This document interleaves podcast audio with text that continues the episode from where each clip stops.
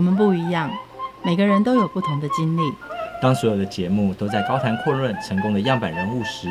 在这里有一群曾经遭遇到挫折和经历失败的人，正品尝着过去失败好滋味，继续一步一步往他们美好的人生迈进。让我们一起来听听他们的故事与分享，在我们踏出下一步时，有些不同的启示与想法。欢迎收听《失败好滋味》，我是 Rico，我是贝大小姐。哎，贝姐姐，我跟你说，我们来合作一个办公室植栽的文创产品。现在大家都回到办公室工作了，一定需要很多很多的疗愈商品，植栽。觉得是很 OK 的，只要你知道我们拿到专利，它随便丢，通通都可以长出来，而且不要再做什么多肉，那些多肉都让办公室没有人缘，你知道吗？哎、欸，我也觉得是哎、欸，不错哦。现在所有的人在办公桌上面都想要搞一些疗愈的生物啊，什么小青蛙什么的都在养在桌子上面了。我觉得这个好像听起来很美。没错，而且开粉专不搞网站，嗯、现在最行的其实是赖。我们来找赖行销专家，总哥一起来合作。到时候大家赖来赖去，哈，那个早安图啊、晚安图，通通用我们的植栽文赢文赢。我们来呢找董哥来当执行长，还有他手头也比我们宽松，叫他来出资，应该很不错、嗯。那我觉得我还蛮喜欢设计跟植物，那我来当开发人员好了。你你呢？哇，我去跟董哥要钱了。那可是钱呢？啊，财务长是谁？董哥啊，全部都靠董哥哦。对呀、啊，那本来是我嘛，我哪有钱？你麻烦帮帮忙。钱是不是还可以跟银行贷啊？好像听说政府补助款还蛮好拿的。我不要跟政府拿钱，好麻烦哦。嗯，你去哪？你当政府的窗口好了。那我们再找几个熟悉理财的人，然后一起进来，我们财务长就有啦。这样你觉得怎么样？你还要多一个人分钱呢、哦？哎呀、嗯，啊不然呢？我不管，我不管钱。嗯我管收钱，不然我们来问一下董哥。董哥，你觉得这样子工作分配行吗？等等等等，合伙之前呢，我先来说一下我们合伙做生意的一些经验喽。嗯，我以为你要先给我钱呢，先说故事。董哥，你发生什么样的合伙的生意经验？这个就要说到二零一四年的时候，我有两个朋友，一个是室内设计师，然后一个就是这一个专门做肥料生意的。我们当时想的呢，就跟你们现在想的是一样的，我们想要来做这个。室内的办公桌上面的这个植栽的这样子的一个产品，那我们觉得这个产品就像刚刚你们说的，就是它非常的疗愈，然后让这些呃上班族的这些小资女啊，然后不管是男生女生，其实都会在办公桌上摆上一个很可爱的盆栽，看起来就很舒压。然后当时我们就也因为这个合伙人他的这个肥料的背景，那他也觉得想要做一个跟这一个呃消费者较有直接关系的产品，我们就在一番。搜寻之后找上了一个日商，因为他们已经有完整的商品的一个设计跟供应，包括从这个植物的选取啦，然后里面的这个土壤的部分啊，然后再来就是一个漂亮的一个这个容器。那我们就找上这个日本公司，当时这个日本公司其实已经把整个中国台湾香港的业务交给了一家香港公司，那我们也很顺利的接洽到了这个香港公司。其实，在快要签约的当下，我们才发现原来他已经授权给另外一个台。湾公司也准备开始进行。也因为这个缘故，业务因为这样子而终止了。那不过我们三个伙伴呢，还蛮想要做一些什么不同的事情。因为我本身是在行销这个领域，然后另外有个伙伴是专门做这个室内设计这一块的，他对美的东西其实有一些想法。然后另外做肥料伙伴是因为家族他们一直想要做这样子的一个部分，所以我们就想要来继续进行下去了。感觉是一个黄金组合哎，有室内设计师的加持，还有肥料最难。是啊，东西还有你的行销专家，那这样子不就是开始收钱了吗？其实很多的事业在进行之前，其实会有很多的事前的准备工作。钱当然是一件大家都想要的东西，但是怎么样子能够赚到钱，我觉得这个才是根本的关键。所以在我们接下来就开始了这样子的一个事业的一个梦想。刚刚有提到，就是除了这个室内的这些盆栽以外，其实我我们想要做的就跟文创。啊，跟设计商品比较有关的东西，所以接下来我们就跑遍了日本、韩国、泰国、香港的一些展览，然后在这些地方，我们想要找到适合我们的这样子的一个品牌或设计商品的部分。然后就在这个时候，我们在一次香港的这样子的一个展览的一个那个行程当中，我们无意间看到了香港有一个品牌叫做 GOD 住好地，它在香港本身有八个店面，其实它每一家店面的这个人潮都还蛮不错的。然后我们实际上去看了它的东西之后，我们也觉得，哎，这样子的一个文创商品其实非常适合我们的想法，因为它就是把香港整个不管是现代或者是怀旧的一些文化意象表现得非常的独特，利用他这一个自己的一个设计的理念去把这样子的东西表现在我们所有的生活用品上，包括不管是衣服啊、文具用品啊、生活用品啊，甚至是呃家里的一些生活上面可以用的东西，他都把它做得很好的一个规划。我们觉得这是我们想要的，而且我们自己也都蛮喜欢他的一个商品的。那也因为这样子，我们就开始了跟他的一个合作。这个签约金很高吗？通常不是自己发展出来的话，都会被签签约金绑得很死。没错，其实他的授权金其实是不便宜的。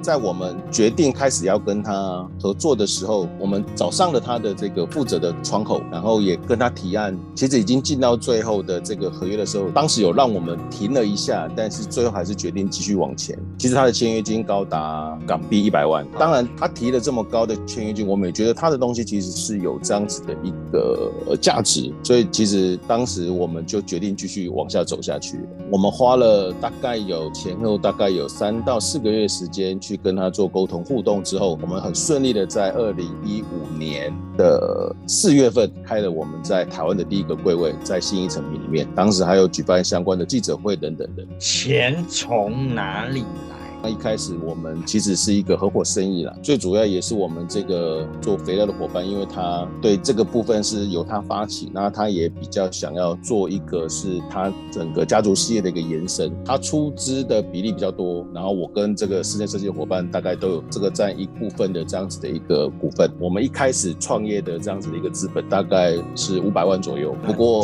很快就。烧完了，第一个柜位在这个信义成品，在三楼。其实当时我们跟诚品谈的时候，其实诚品也是第一时间就觉得我们东西很适合在成品里面。那所以其实我们是满心期待的这样子的一个柜位的设立。当时也邀请了一些呃新闻媒体，包括电视台，其实他们都有来做采访。GOD 的这个创办人这个杨志超，他还是本人亲自来到台湾做这样子第一个柜位的一个开幕记者会的。你们是他海外的第一站。如果是以整个授权来说是海外的第一站，它其实，在新加坡有个柜位，但是那个好像只是单纯跟商场去做一个合作而已。在这个合伙关系里面，如何各司其职？嗯、你扮演什么样的角色？在这个部分里面，因为我本身是做行销的，其实我就是以这样子的一个专业去跟我另外两个伙伴去做一个工作上面的分配。肥料事业的这个伙伴，因为他本身就是家族事业这一部分，他也比较忙，所以他单纯的是以投资人为主，主要的工作就是是我。跟我们做室内设计这个伙伴两个人来做公司营运的这样子的一个分工。我们这一个室内设计的伙伴，他担任是执行长，以整个公司的政策跟大方向由他这边来做一个拟定。我这边是营运长，那我负责就是整个行销业务，不管是展店啊、电商等等这一块的业务，就由我这边来负责。然后另外我们有一个会计业务这一块，就是由那个设计的弟弟去负责。营运长里面兼任行销和业务，行销和业务。业务是两种不同的脑袋和方式，你怎么身兼这两职呢？基本上我们在行销跟业务其实是分成两个业务部门，不管是店面的部分跟电商这块，我们都有各自的行销计划来负责执行这一块。业务部门它比较像是店面营运的管理这一块，我们也有一个负责的这个主管在。基本上我就是负责他们这两块。基本上行销跟业务，你说它是两个部分，但是它是分不开的啦，因为你有前面。面的行销才会有后面的业务销售这一块的一个营收的部分，不管是会议也好，或者是后面的一些规划，其实是我们是会合在一起去去做一个思考跟讨论的。那你就像是开疆辟土的将军，另外执行长就是守城的大臣喽。在做公司政策上面，制定了哪些政策是有助于行销业务，又制定了哪些政策是不利于外面的将军在打仗的？其实执行长他虽然是以公司政策为主，但是其实公司一开始主要还是在行销跟业务这两个的事情会比较多，所以基本上我们很多事情其实都是即时上的在讨论，希望能够把这样子的业务做一个顺利的推展。在这个时候呢，其实执行长他有做了一个比较大胆的一个策略，就是因为我们一开始只有一家店在这个信义成品嘛，那时候因为柜位相对来讲比较小，因为我们想说先进去卡位再说，所以那个柜位其实相对来讲是小的，所以他自然也没有办法去把我们的这整个的品牌跟商品做一个完整的呈现。当下这个我们执行长他就觉得说，哎，是不是我们应该要在外面的这个呃比较热闹的东区这边也去有一个自己的店面？所以很快的，我们在七月份我们就在忠孝敦化的这个地方有了自己的第一家店。这家店开出来之后，其实一开始真的还不错，就是不管是过路的人或者是一些对于我们这个香港品牌喜欢的人，其实都会自己来逛。但是这个蜜月其实没有多久，很快的，其实营收又掉下来。那我们一直在思考这个问题，就是是我们的行销做得不够呢，还是在哪一个部分做得不足？这时候执行长又有另外一个想法，就是我们应该把店的规模再扩大，因为他觉得就是在很多地方都能够看到我们的店的同时，这个时候才能够让自己的品牌做得更完整。所以在当下，他就决定要在大举的扩店。所以这个时候，我们的第二家店面跟第二个柜位也都在下半年就开始。产生了，在第一年的时候到十月份，我们就也开了这个高雄博沃的柜位，然后在南西商圈也开了我们的第二家店，所以这个时候我们有两个新义的柜位跟两家路边店同时在进行。就是营运长，你也同意这个策略喽？是因为我们觉得基本上还是要有一定的规模来做营运，其实相对来说会对整个行销来讲是比较有帮助的。可是我们刚刚听到的状况是说，当你有路边店面的时候，很多人人潮来，有一点点的小小的蜜月期。可是当后面并没有回购率，那这个回购率跟展店这中间应该是有一个落差的吧？没错，这个部分就回到说，呃，其实我们在开店的时候，其实我们相对来讲还蛮急的，就是说，哎，我们觉得，哎，这个商圈不错哦，包括像东区这边也好，或者是像南西，我们都觉得，哎，其实它人潮是够的。但是其实我们并没有在针对我们这个品牌，针对我们的这样子的一个 TA 做一个比较完整的呃试调。所以其实我们发现，当蜜月期一过呢，基本上它的销售就会掉下来。那后来我们去检讨的结果是因因为其实我们的东西它是一个香港意象很重的一个品牌，所以我们就有发现一个问题，就是其实来逛的人很多啊，他们也都还蛮喜欢的，可是最后却没有买单。我们就发现这样子的一个情况好像有一点多。真正后来在在做一个了解的时候，我们才发现，其实表现出来的商品其实是一个香港意象很重的东西。那今天其实台湾离香港其实算近，那我今天只要搭个飞机去香港玩几天，其实很快就可以到。我怎么样子让这些喜欢香港的人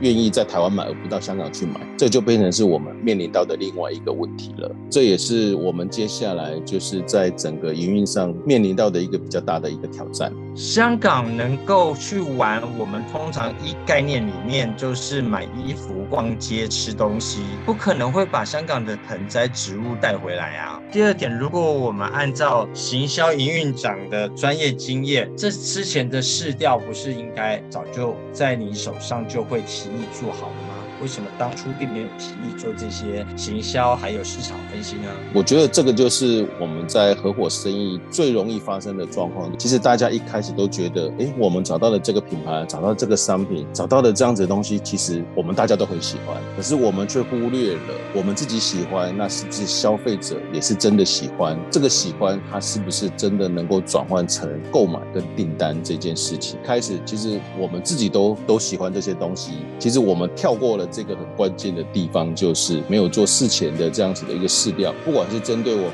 的消费者，或者是针对我们每开的这一家店的周边的这个商圈去做一个比较好的试调，这也是造成我们接下来面临到很大的挑战，就是当消费者没有上门去做消费这件事情的时候，我们就产生了很大的这个营运的压力来了。这个像是一个行销课程，如果我们用事后诸葛的这种角度来看的话，刚刚已经分析到有些是像。香港印象重啊，有些是没有做过行销分析，但商品本身是好的，而且它在香港也是很成功的。如果再来做一次，你会怎么优化这个事业？基本上，我觉得我们在合伙做生意之前，我觉得大家一定都是有这样子的一个想法跟共识，要开始去执行。其实大家前面其实都会讨论的很开心、很嗨。在这样子的一个前提下，其实最重要的事情就是你的这个商品到底有没有你适合的 TA 这件事情，其实我们要先理清楚。再来，当你这样子的一个确定下来之后，开始要真的要去做一个比较落实的一个市场调查，它才能真正的帮助你去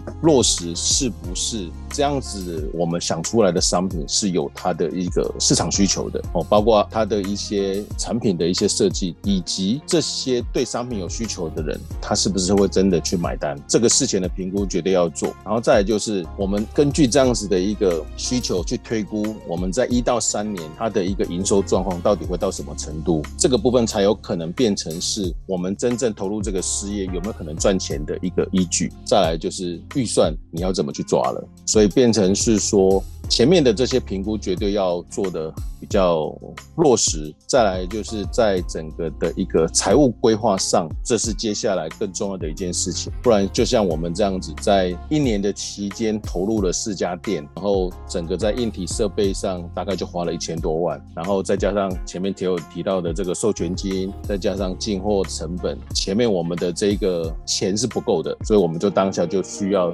立即的跟银行去做这样子的一个贷款。现在的局势很诡变，你就算做好一到三年的规划，你疫情是这种因素是放不进去的，没有人想到过的，规划还有意义吗？基本上短中长期的规划是一定要有的啦。疫情这件事情它是突然发生，而且是没有办法预测的。但是在整个的一个计划上，如果你没有更明确的这样子的一个目标来说，基本上当你遇到这样子的疫情，其实你应该是直接会被打趴的。我们还有做这样子的一个完整的一个预测跟规划的时候，当你面临到所有的这样子的一个变数的时候，其实你是更有办法去做及时的调整。我不管是部分的店的一个停损、关店，或者是做人员上的调整，其实它还是可以支撑得过去。当时你回到故事的前提是说，有一个日商已经开始在做这些准备了，谁能够先早点进入市场，谁先卡位，是会有一种。压力感。那如果说我们今天在像你那样很严谨的考虑啊，很严谨的做事啊，那那时候就会很像说日本人在在聊嘛。哎呀，你知道吗？我们日本人做事就跟你们台湾人不一样，考虑再三，考虑再三，最后时机都过了。台湾人做事就是快、很准、很明确，要拍板叫定了，不要就不要。你觉得这两个到底是中间要怎么样取得一个平衡？在事前的评估，它其实是必要的。那当然不是要你花很长的时间去做一个计划才去做投入，可能可以在前面的这个评估上面花一些时间，一到三年的这样子的一个规模先确定下来。透过大家的一个力量，把这样子的一个规模先做出来之后，聚集我们的共识，接下来其实就可以开始去进行。那当然在进行的过程当中，财务这件事情就要做得更谨慎，因为当你的这些事情投入之后，财财务状况就会影响到你后面能不能够延续下去的一个关键。大家合伙的时候都是好朋友，拆伙的时候你们还是好朋友。当整个财务状况发生问题的时候，其实这个时候就是看我们的合伙人有没有办法有共识来做解决了。当然，我们这样子的一个事业到最后是以亏损三千万来做结束的。那说实话，在过程当中，因为彼此的共识已经开始产生一些状况的时候，已经开始有一些嫌隙产生。那我觉得，如果大家彼此能够沟通，那当然还是可以解决。最后，如果因为钱的事情而有了一些不同的理念的时候，可能后面就会很难延续下去。我们现在是有人是彼此没有联系的，失去一个朋友，当然大家都走过一个痛心的时候。所以，我们回头来看，你认为怎么样让合伙人达到共识？有什么些方法或办法或沟通的技巧，够前期先打共识？其实我觉得在前面的沟通其实很重要，因为我们当时是比较偏向，就是说大家觉得可以一起做事业，没有去讨论到彼此的专长是什么，在一些彼此的这样子的一个理念上，其实是没有很明确的去讨论出一个共识出来。所以我觉得在合伙事业上，前期在还没有真正投入之前的共识，其实要先建立出来，然后再来就是根据自己的这一个专长去做一个比较清楚的一个工作权责的一个划分，彼此之间可以讨论，但是不要越权。我觉得可能在整个合伙上面会做得更好。呃，有时候合伙就像谈恋爱嘛，说得太清楚或者认识的太亲，也就是分手的那一天。所以有时候在合伙的时候，有时候为了气氛，为了大家和谐，其实很多人不想讲。是，台湾人也还蛮重情分的，不像老美，就是我直接跟你开宗明义讲讲理啊，然后把它写字条啊，写字据签合约，找律师。我觉得在这个前期上面，会怎么样建议大家在前期过嗨或者合作谈的这个气氛很融洽的时候，该怎么把这些不好或者是尴台湾人认为尴尬的议题放到台桌上面来谈？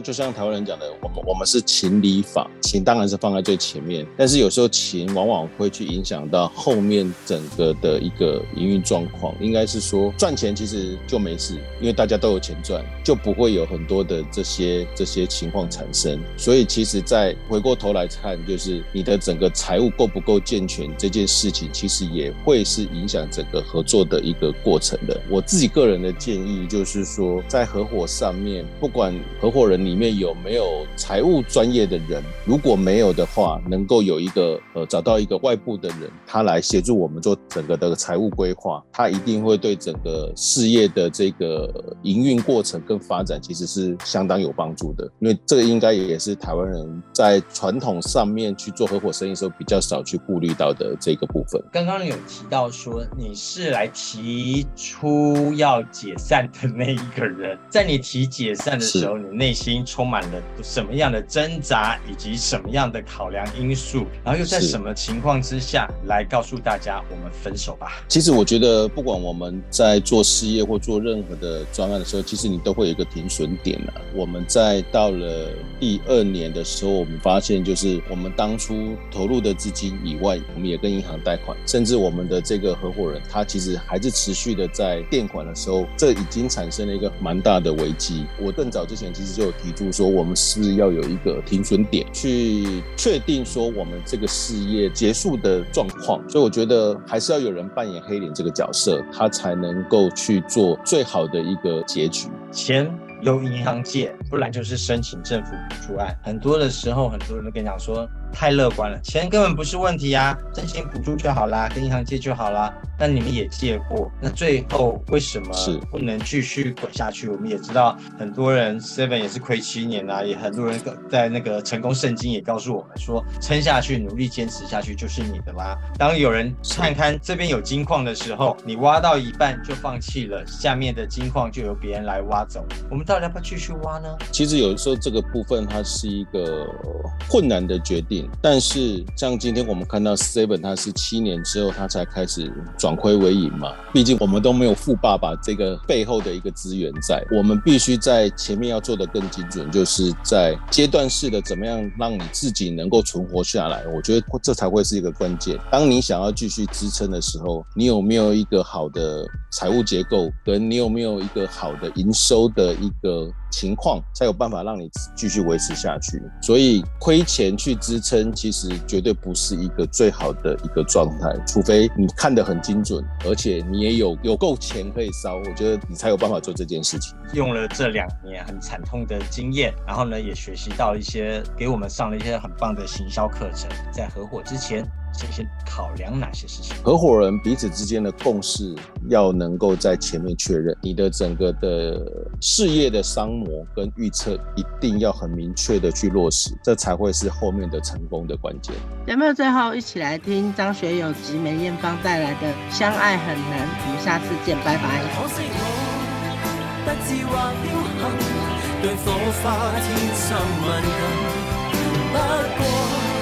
两只手拉得太紧，爱到过了界，那对爱人，同时亦最易变。成